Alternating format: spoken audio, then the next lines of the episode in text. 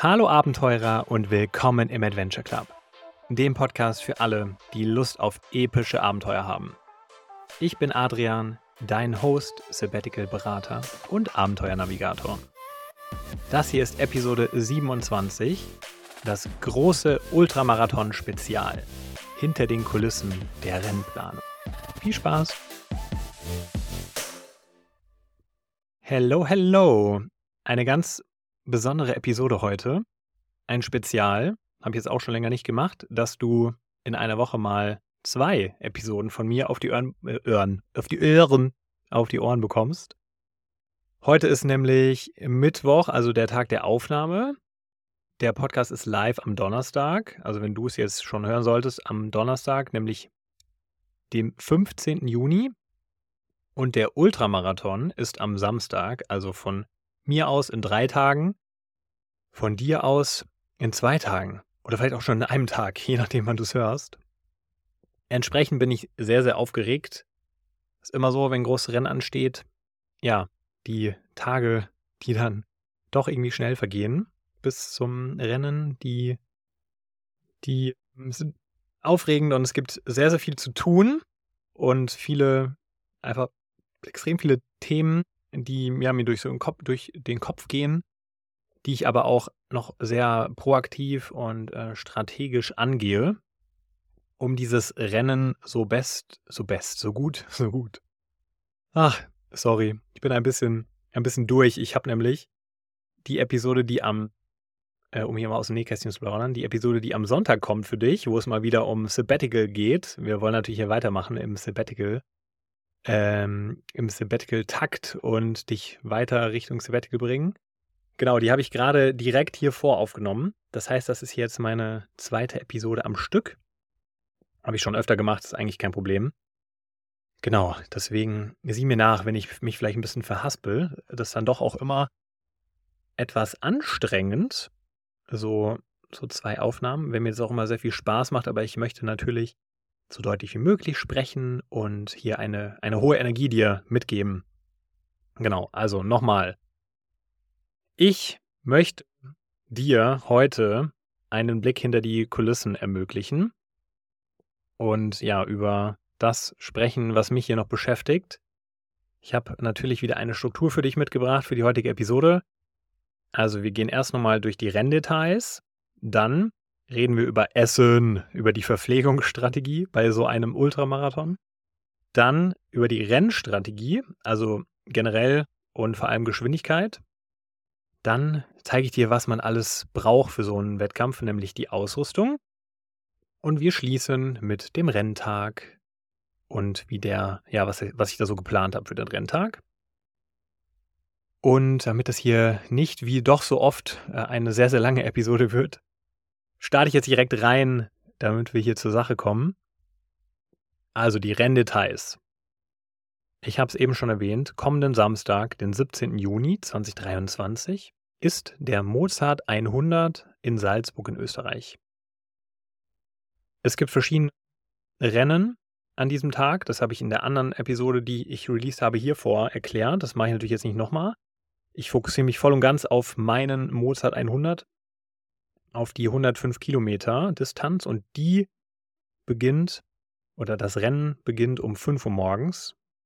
Extrem aggressiv. Also ich bin aus dem Triathlon schon gewöhnt, dass man gelegentlich um äh, 6.30 Uhr oder mal um 7 oder so anfängt.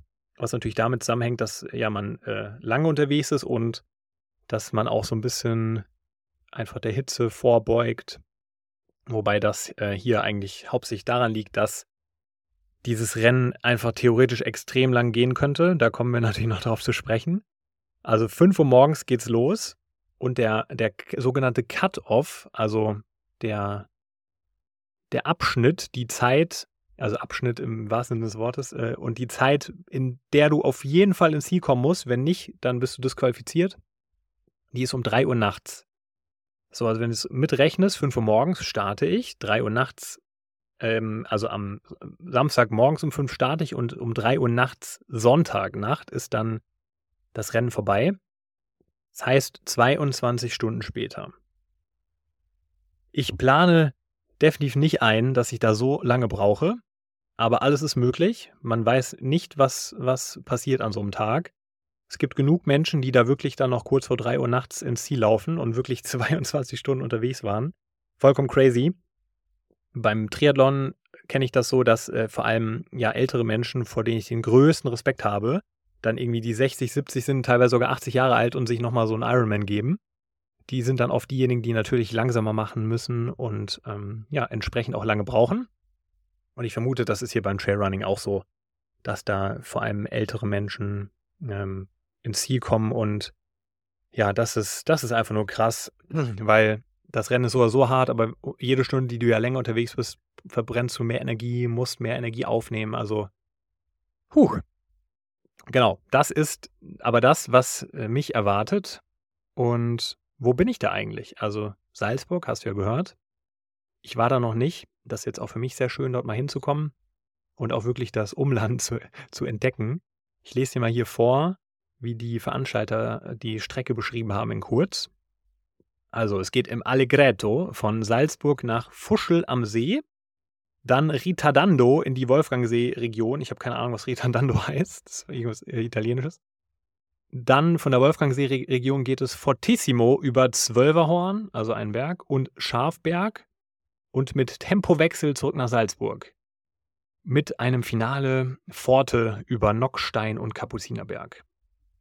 Genau, also ich habe mir die Karte natürlich äh, sehr gut angeschaut und also man muss sie nicht auswendig kennen, weil die Strecke ist sehr klar gekennzeichnet. Aber natürlich, dass man weiß, was einen erwartet. Und es gibt zwei Seen, äh, traumhafte Landschaften.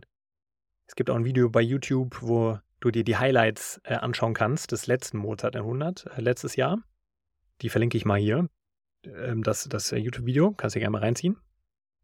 Wirklich unglaublich schön. Und ja, Länge 105 Kilometer, habe ich jetzt sehr oft schon erwähnt hier, überall. Ja, ich will gar nicht so viel über die Zahl nachdenken, die ist einfach viel zu, viel zu, viel zu hoch für mich. Und äh, Höhenmeter, und das ist eigentlich das Schlimme, zusätzlich zu der Distanz kommen ja noch Höhenmeter, weil du halt die ganze Zeit irgendwelche Berge hoch und runter gehst. Höhenmeter insgesamt 5400 Meter.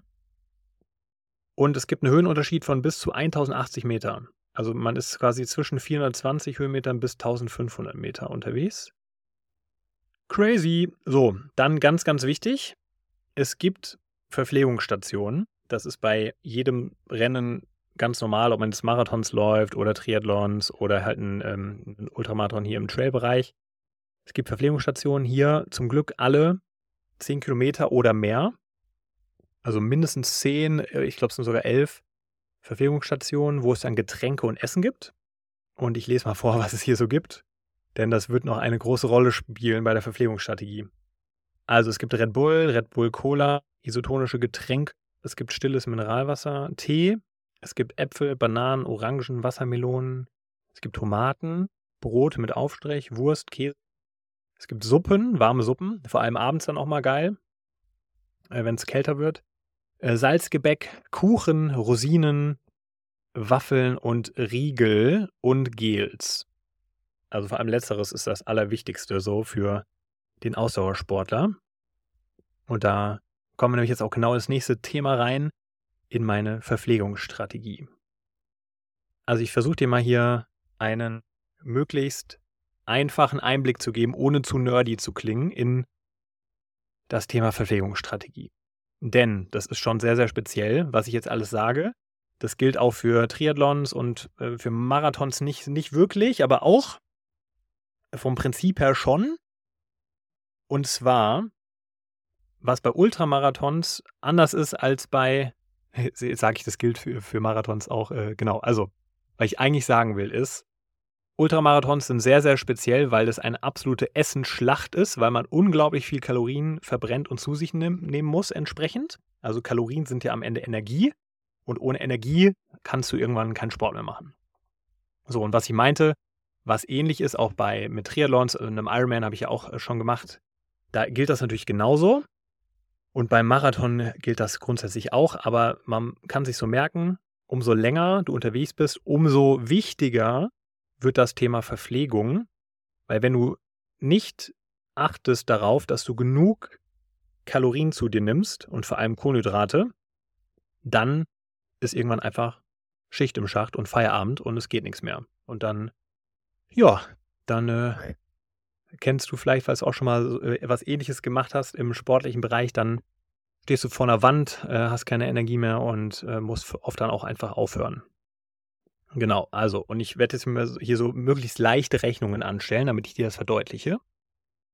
Denn bei einem lockeren Tempo, also im Laufen, wir sind hier immer im Laufen, verbrennt man ungefähr 8 Kalorien pro Kilogramm Körpergewicht. Ich wiege aktuell knapp 80 Kilo, also 8 mal 80 sind 640 Kalorien pro Stunde. Bei lockerem Tempo. Und wir sprechen hier natürlich die ganze Zeit über ein lockeres Tempo bei so einem Ultramarathon, weil du kannst hier natürlich nicht sprinten wie bei einem Marathon oder beim Halbmarathon. So, 46 Kalorien pro Stunde. Die musst du reinbekommen. Und die Hauptenergiequelle sind Kohlenhydrate. Und jetzt mal ganz einfach gesagt, um es zu vereinheitlichen, äh, Kohlenhydrate gleich Zucker. Und ein Gramm Kohlenhydrate hat vier Kalorien.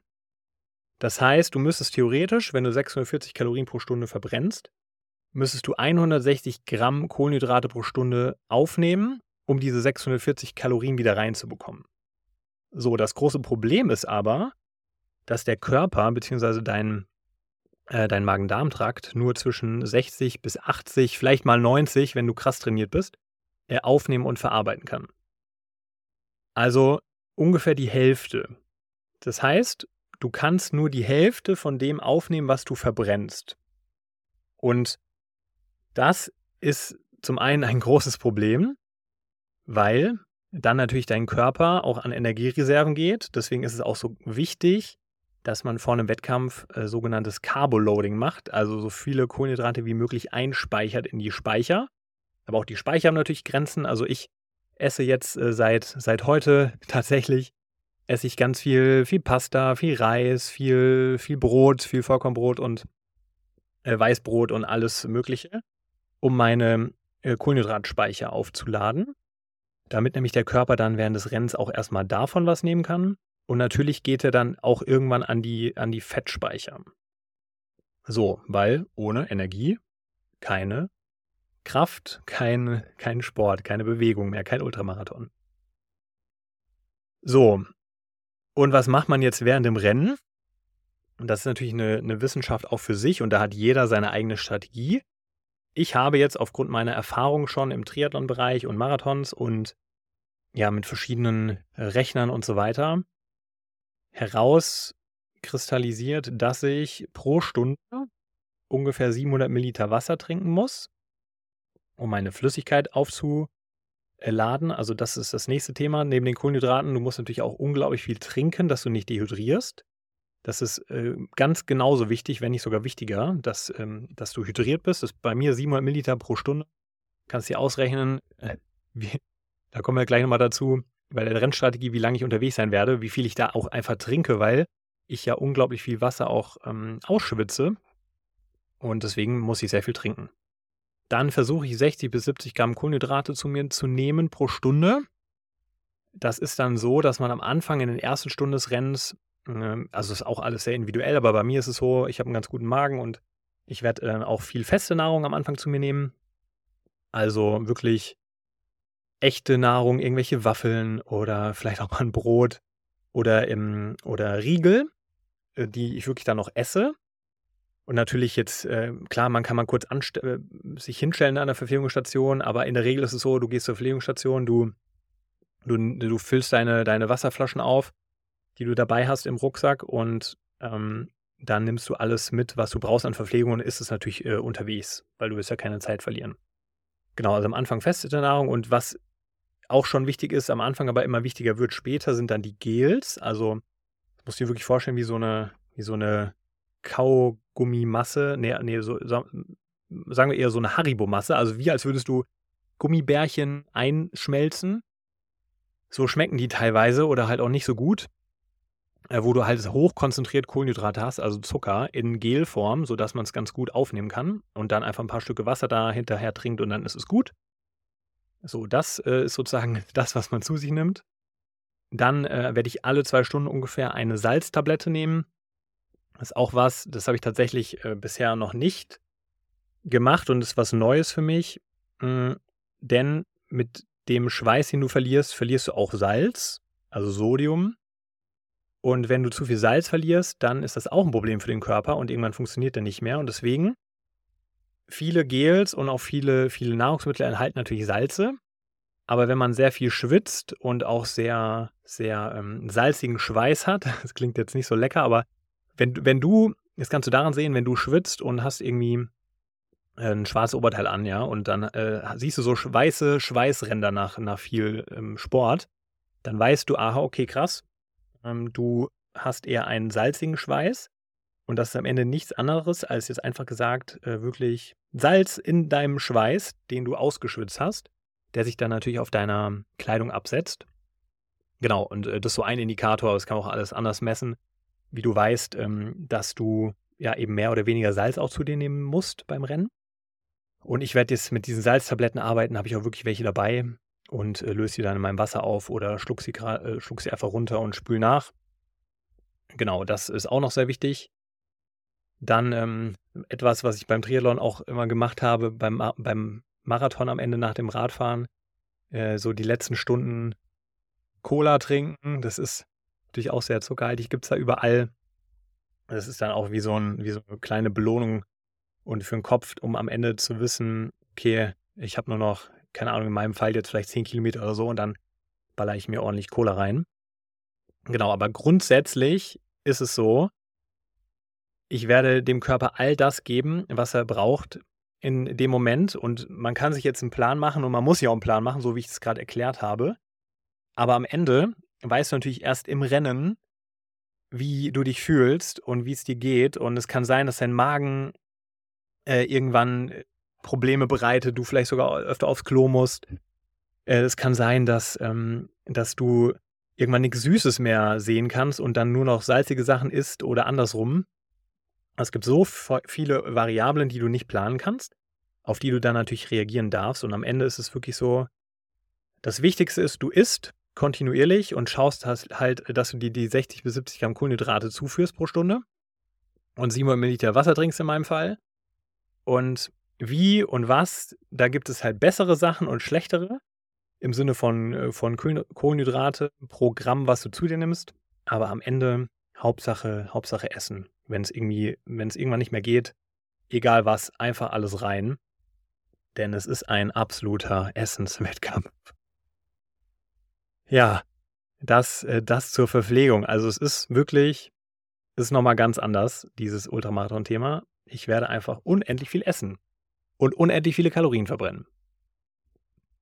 Damit du mal ein Gefühl dafür bekommst, wie ich das jetzt angehe und wie lange ich es unterwegs sein werde, kommen wir zur Rennstrategie. Das nennt man auch Pacing, ähm, ist von der Pace im Englischen abgeleitet, also das, was du pro Minute brauchst in Zeit, wenn du joggen gehst. Also konkret, ne, bei einem Marathon und beim Triathlon wüsste ich ganz genau im Vorfeld, welche Zeiten bzw. Paces ich mir vornehme. Zum Beispiel, wenn man sagt, ich möchte fünf Minuten pro Kilometer laufen bei einem Marathon, dann wüsste ich, okay, ich bin mit drei Stunden 30 im Ziel. Kann man ganz leicht ausrechnen.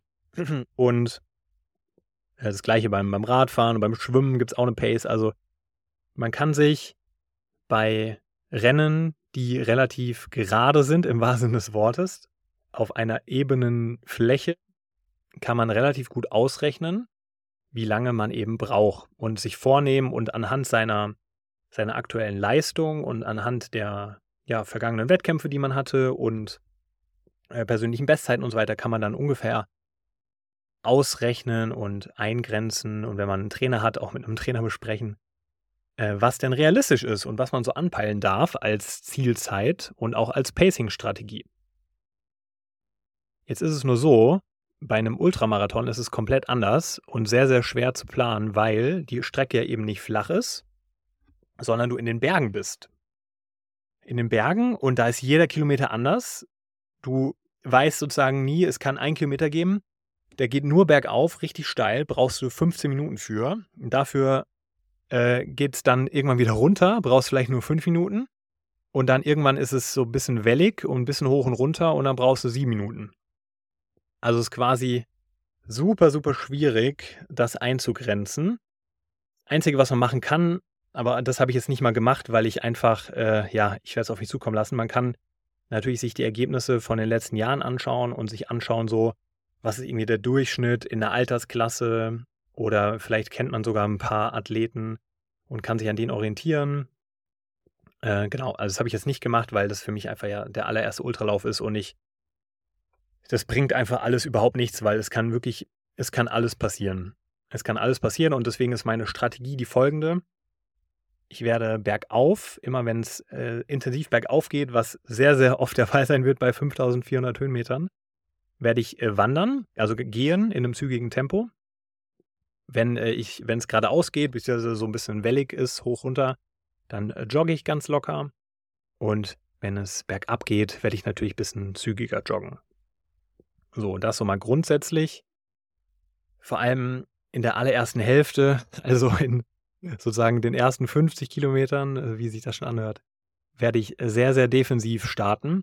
Also wirklich eher, eher langsamer an den Bergen, noch langsamer, als ich es eh schon mir vornehme, um Energie zu sparen, um einfach zu sehen, was macht das mit dem Körper und wie geht es mir. Und ja, das Ziel ist es, um es hier wirklich äh, klar und deutlich zu sagen, es geht einfach nur ums Überleben, in Anführungszeichen. Es geht mir darum, das Ding zu finishen, ins Ziel zu kommen und natürlich trotzdem so viel Spaß wie möglich zu haben. So hart sich das vielleicht anhört für dich, aber ich mache das natürlich, ja, ich mache das, um, um irgendwie meine Grenzen zu verschieben und auszutesten, aber ich mache das auch, weil ich Sport liebe und weil es mir Spaß macht und weil ich Wettkämpfe liebe. Und das ist jetzt ja für mich ein komplett neues, neues Feld mit dem Trailrunning und äh, in der Natur und das habe ich noch nie gemacht und ich freue mich so sehr darauf, einfach so ein Trailrunning-Ultramarathon jetzt zu machen und ja, ich muss mir einfach eingestehen, es geht nur ums Überleben, es geht ums Ziel kommen, das ist schon schwer genug, weil ich nicht optimal vorbereitet bin und ähm, ja, du hast es vielleicht mitbekommen in, über meine sozialen Medien oder sonst wo, dass ich mir den Zeh gebrochen hatte. Vor äh, mittlerweile jetzt sind es fast neun Wochen her. Genau, das heißt, ich durfte jetzt irgendwie acht Wochen keinen Sport machen. Äh, nee, kein, kein Sport stimmt nicht. Ich habe Sport gemacht, aber kein, ich durfte nicht richtig laufen. Ja, und das äh, war natürlich absolut suboptimal. Klar, ich habe eine gewisse und auch ganz gute Grundlagenausdauer, weil ich auch letztes Jahr erst meinen Ironman gemacht habe. Aber am Ende äh, hatte ich eigentlich einen 16 Wochen Trainingsplan, der mich hierhin führen sollte und mich möglichst gut vorbereiten sollte. Und davon habe ich die Hälfte nicht umsetzen können.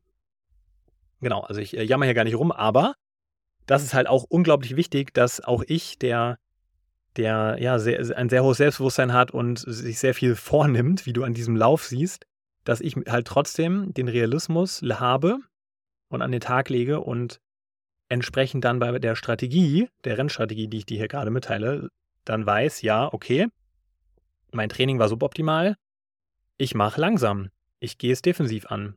Und wie lange es am Ende dauert, um da jetzt auch nochmal hinzukommen, wie lange dauert das? Ich kann es dir echt nicht sagen.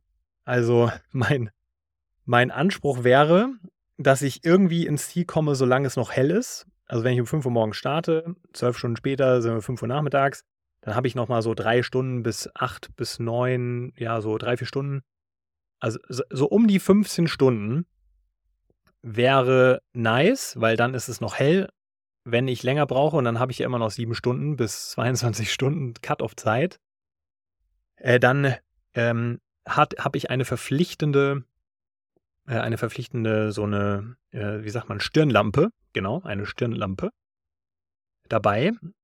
Die werde ich dann natürlich anziehen müssen, wenn es dunkel ist. Genau, aber da, da habe ich erstens nicht so Bock drauf, weil man natürlich dann noch langsamer ist, wenn man nicht richtig sieht. Und zum anderen, ja, äh, irgendwann will man natürlich auch einfach mal ins Ziel kommen. Ja, und äh, Thema, Thema Stirnlampe bringt mich hier zum, zum dritten Agendapunkt, nämlich der Ausrüstung. Denn ich möchte unbedingt noch erzählen, was man so an Ausrüstung dabei hat. Und wie viel das dann doch ist, das finde ich selber jetzt total krass, weil ich am Anfang dachte, ja gut, äh, Trailrunning-Rucksack und halt so ein paar Sachen. Aber nee, nee, das ist schon auch eine krasse Wissenschaft für sich und auch da hat jeder so, so seine, ja, so seine eigene Strategie. Aber es gibt auch Dinge, die sind verpflichtend. Da kommen wir jetzt dazu. Also auch hier Thema Ausrüstung unterscheidet sich Trailrunning sehr, sehr stark von so Straßenwettkämpfen wie einem ganz normalen Halbmarathon oder Marathon, weil da hast du halt einfach deine, deine Laufsachen an und fertig. den Rest kriegst du bei Verlegungsstationen.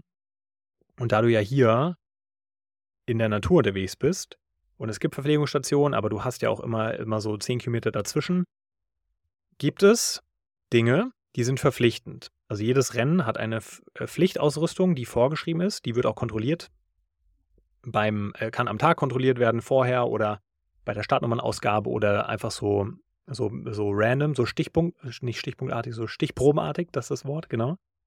Genau, folgende Pflichtausrüstung. Geschlossene Trailrunning-Schuhe mit Profil, ja, ist klar. Also man hat äh, spezielle Schuhe und keine normalen Laufschuhe. Ein Laufrucksack, der, das ist auch logisch, hat auch jeder, sonst würde man niemals all das mitnehmen können, weil ich die gleich aufzähle. Dann ein Trinksystem oder ein wiederverwendbarer Becher. Also ich habe so, ein, so einen wiederverwendbaren Becher, äh, wo ich mir an den Verwirrungsstationen immer was ähm, eingießen kann. Das ist so ein, so ein kleiner Gummibecher, den ich auch super easy wieder wegpacken kann. Und Trinksystem ist, kann so eine Blase sein, die in deinem Rucksack ist. Und da hast du so einen Schlauch, das habe ich nicht. Was ich habe ist, und äh, da kommen wir jetzt auch zum verpflichtenden Wasservorrat, mindestens 0,5 Liter. Ich habe so zwei Soft Flasks, nennt sich das, also so zwei äh, ja, Flaschen, die aber aus Plastik sind und super, super leicht sind und super, super soft, sodass man da eben die super gut in seinen Rucksack packen kann, vorne und da dann auch während des Laufens draus trinken kann. Und dann verpflichtend ist eine Trillerpfeife, die ist in meinem Rucksack integriert, wenn man irgendwo verloren geht, um Rettungskräfte zu, auf sich aufmerksam zu machen. Die Startnummer muss immer sichtbar sein und getragen werden. Dann ist eine wasserdichte Regenjacke verpflichtend, weil du bist in den Bergen. Es kann auch im Sommer ständig regnen. Dann ein Bandana oder eine Mütze. Handschuhe tatsächlich auch. Ich habe so, so dünne dabei, aber Handschuhe auch da, wenn man ein Wetterumbruch kommt. Ja, Handschuhe. Dann die vorhin schon erwähnte Stirnlampe und Ersatzbatterien, auch ganz wichtig, falls man länger unterwegs ist. Äh, die halten nämlich in der Regel nur so fünf, sechs Stunden. Dann ein eingeschaltetes Mobiltelefon mit Notfallnummern, also die von den Veranstaltern, die speichert man sich auch immer ein. Und Pflicht, verpflichtend ist ein Erste-Hilfe-Set, was mindestens aus einer Wärmedecke besteht. Das sind diese silber, silbergoldenen Dinger, die kennst du bestimmt. Äh, einer Mullbinde und einer Kompresse. Genau. So, das war nur die Pflichtausrüstung, was du unbedingt haben musst. Und dazu kommt jetzt noch Folgendes, was ich dabei habe und ähm, was aber auch viele andere dabei haben werden natürlich. Ich habe noch eine Garmin-Uhr an, natürlich, zum Tracken. Ich habe äh, Stöcke dabei, Trailrunning-Stöcke. Also es muss sich vorstellen wie so Nordic, Nordic Walking-Stöcke. Die kann ich in so drei Teile verkleinern also zusammenhängend, aber verkleinern und äh, an meinen Rucksack hängen, wenn ich bergab renne oder geradeaus renne, brauche ich ihn nicht. Und es geht vor allem darum, wenn man bergauf geht, dass man mit diesen Stöcken einen viel besseren Krafteinsatz hat und auch seine Beine entlasten kann. Deswegen, die sind sehr, sehr wichtig bei diesen Distanzen und benutzt auch fast jeder. Dann habe ich natürlich eine Hose an, ich habe ein T-Shirt an, ich habe eine Kappe auf als Sonnenschutz. Ich habe eine Sonnenbrille an, ich habe ein Notfallsnack oder sogar zwei in meinem Rucksack, wenn mal das, was ich an der Verpflegungsstation mitgenommen habe, irgendwie doch schnell leer sein sollte. Du hast jetzt ja gehört, wie wichtig Essen ist. Äh, dann äh, habe ich da noch Notfallsnacks. Ich habe einen Longsleeve dabei, falls mir irgendwie kalt werden sollte oder es irgendwie äh, regnet. Ich habe zwar eine Regenjacke, hast du auch schon gehört, aber auch das einfach nur als, als Sicherheit hm, oder mal zum Wechseln. Dann benutze ich noch Lippenpflege mit äh, Sonnenschutzfaktor und natürlich Sonnencreme und Toilettenpapier. es gibt an den Verpflegungsstationen auch WCs, aber man weiß ja nie, ob man nicht doch mal ähm, irgendwo in der Natur hinter dem Baum gehen muss, weil der Magen einen dazu zwingt. Und dann hat man natürlich besser Toilettenpapier dabei. So, und jetzt geht es noch weiter. Das war immer noch nicht alles. Es gibt nämlich noch eine sogenannte, eine Drop Bag, also eine Tasche, die man die man abgibt. Und da kannst du darauf zugreifen, hier bei dem Rennen nach der Hälfte und nach drei Vierteln. Und ähm, da kommt dann folgendes rein: äh, Sonnencreme kommt da rein. Also ich creme mich morgens ein und dann kann ich da nochmal nachcremen. Dann kommt da mein Sonnenbrillen-Case rein, falls ich die nicht mehr anziehen werde, weil es irgendwann dunkel wird. Dann habe ich da meine Stirnlampe drin, falls ich die dann eben brauche für, für die dunklere Zeit. Dann eine Powerbank, um nämlich mein Handy aufladen zu können, mein iPhone oder auch meine Uhr. Bei der Uhr, die ist ziemlich, hat einen ziemlich gute, guten Akku. Da hoffe ich drauf, dass sie durchhält, aber auch da, man weiß es nicht. Und entsprechend eben die Ladekabel dafür.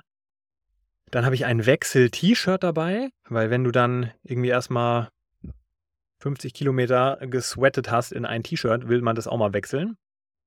Äh, Wechselsocken.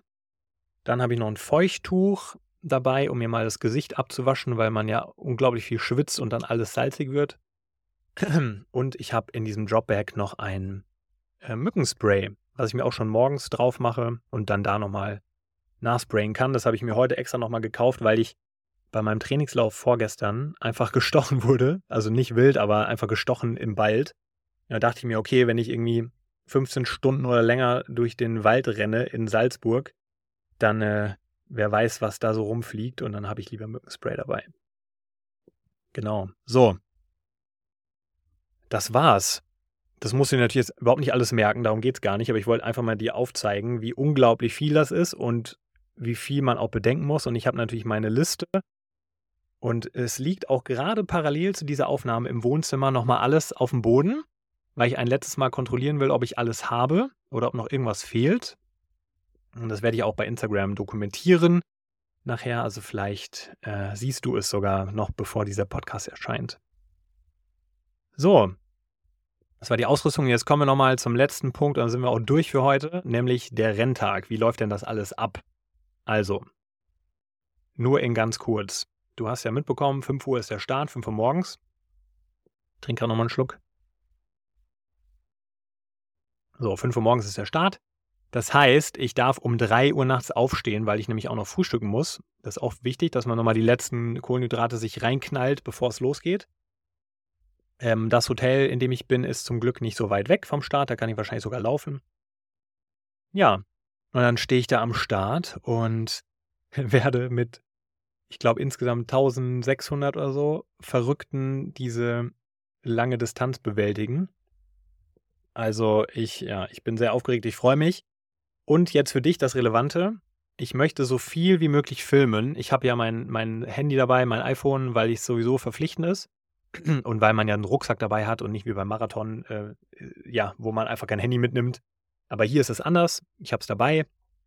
Und weil ich ja eh, es geht hier darum, dass ich das äh, irgendwie schaffe und dass ich diese 105 Kilometer bewältige und ich da jetzt nicht irgendwelche zeitlichen Ambitionen habe. Deswegen werde ich so viel wie möglich filmen und ich werde auch bei Instagram Live-Stories hochladen. Ich hoffe, ich habe zwischendurch Netz, aber bestimmt. Und dann habe ich mir natürlich auch noch ein besonderes Programm überlegt. Also zum einen dokumentiere ich äh, die Strecke und wie es mir so geht regelmäßig.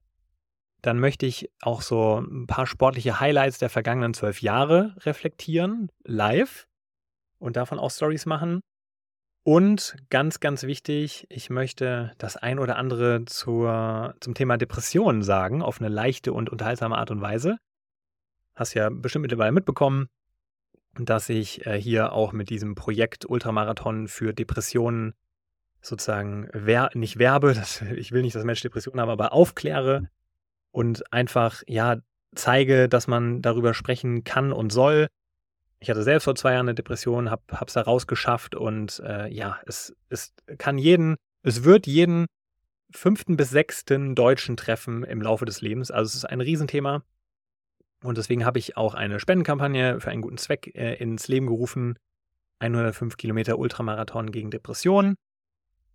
Ja, und äh, 100% der Spenden, die ich dort sammle, äh, gehen an die Deutsche Depressionsliga. Das ist ein Verein, äh, der sich für die Aufklärung und Entstigmatisierung von Depressionen einsetzt.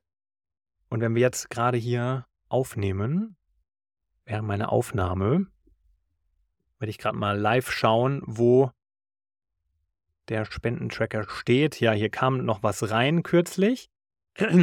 Also wir sind jetzt Stand Mittwoch 19.07 Uhr bei 535 Euro. Richtig geil, denn das ist ein bisschen mehr als die Hälfte von meinem Spendenziel, was 1050 Euro sind. Und äh, das kommt so zustande, du hast ja hier gehört, 105 Kilometer. Dann habe ich mir überlegt, dass ich sozusagen für jeden Kilometer, den ich laufe, äh, 10 Euro gerne an Spenden sammeln möchte. Also 105 mal 10, da sind wir bei 1050. Genau, und 100% dieser Spenden leite ich weiter an die Deutsche Depressionsliga. Und ja, die Hälfte ist fast erreicht und ich möchte, das ist mein Ziel natürlich, dass wenn ich da bestenfalls, bevor ich die, Ziel, Ziel, die Ziellinie überquere, am, so, äh, am Samstagabend, dass ich das Ziel erreicht habe und dass ich da einen, ja, einen netten Betrag überweisen kann. Und das wäre jetzt auch genau hier nochmal mein Anliegen und mein Aufruf an dich, meine Bitte zum Ende dieses Podcasts. Wenn du dich mit einem kleinen Betrag beteiligen willst, ähm, dann würde ich mich super, super freuen. Egal wie viel, müssen nicht 10 Euro sein, können auch 5 Euro sein oder 20 oder 25 oder 7. Wobei ich glaube, es geht nicht, aber genauso in 5er Schritten. Würde mich super freuen, wenn du mich unterstützt und damit den guten Zweck, für den ich äh, laufe und mich hier abquäle. Und äh, ja, wenn du auch dabei sein willst am Renntag und sehen willst, was ich so, was ich so da von mir gebe, schau gerne bei Instagram vorbei. Und du findest alle Infos, sowohl die Spendenkampagne als auch äh, meine Social Media Links, als auch einen äh, Newsletter, in dem du dich sehr gerne noch eintragen kannst, um nichts zu verpassen. Dann kriegst du nämlich am Freitag nochmal alle Details per E-Mail und äh, alle Links von mir geschickt. Und du kriegst dann auch äh, mein kostenloses Rennvideo, was ich äh, zusammenschneiden werde nach diesem, ja, un, nach, diesem, nach diesem unglaublichen Abenteuer. Bekommst du alles Genau, und all das, äh, wenn du auf www.adventureclub.de slash Ultramarathon gehst, da findest du den Newsletter, die Links und den Link zur Spendenkampagne. Genau, das war's. Also, ich hoffe, du hast noch mal ein bisschen was gelernt und siehst, was das für ein Unterfangen ist. Ich habe das auch beim Runterschreiben natürlich selber alles noch mal reflektiert und ja, ich freue mich, aber ich habe auch krassen Respekt. Also, wir sehen uns am Samstag beim Rennen. Achso, es gibt auch einen Livestream, das habe ich ganz vergessen zu sagen. Den packe ich dann nämlich auch in die E-Mail, wenn du dich anmeldest für den Newsletter. Und genau, dann könntest du nämlich einfach mal reinschauen und mich sogar tracken und schauen, wo ich mich in Österreich gerade bewege. Also, wir hören uns. Du hörst mich auf jeden Fall auch am Sonntag nochmal hier mit einer neuen Sabbatical-Episode. Bis ganz bald. Ciao.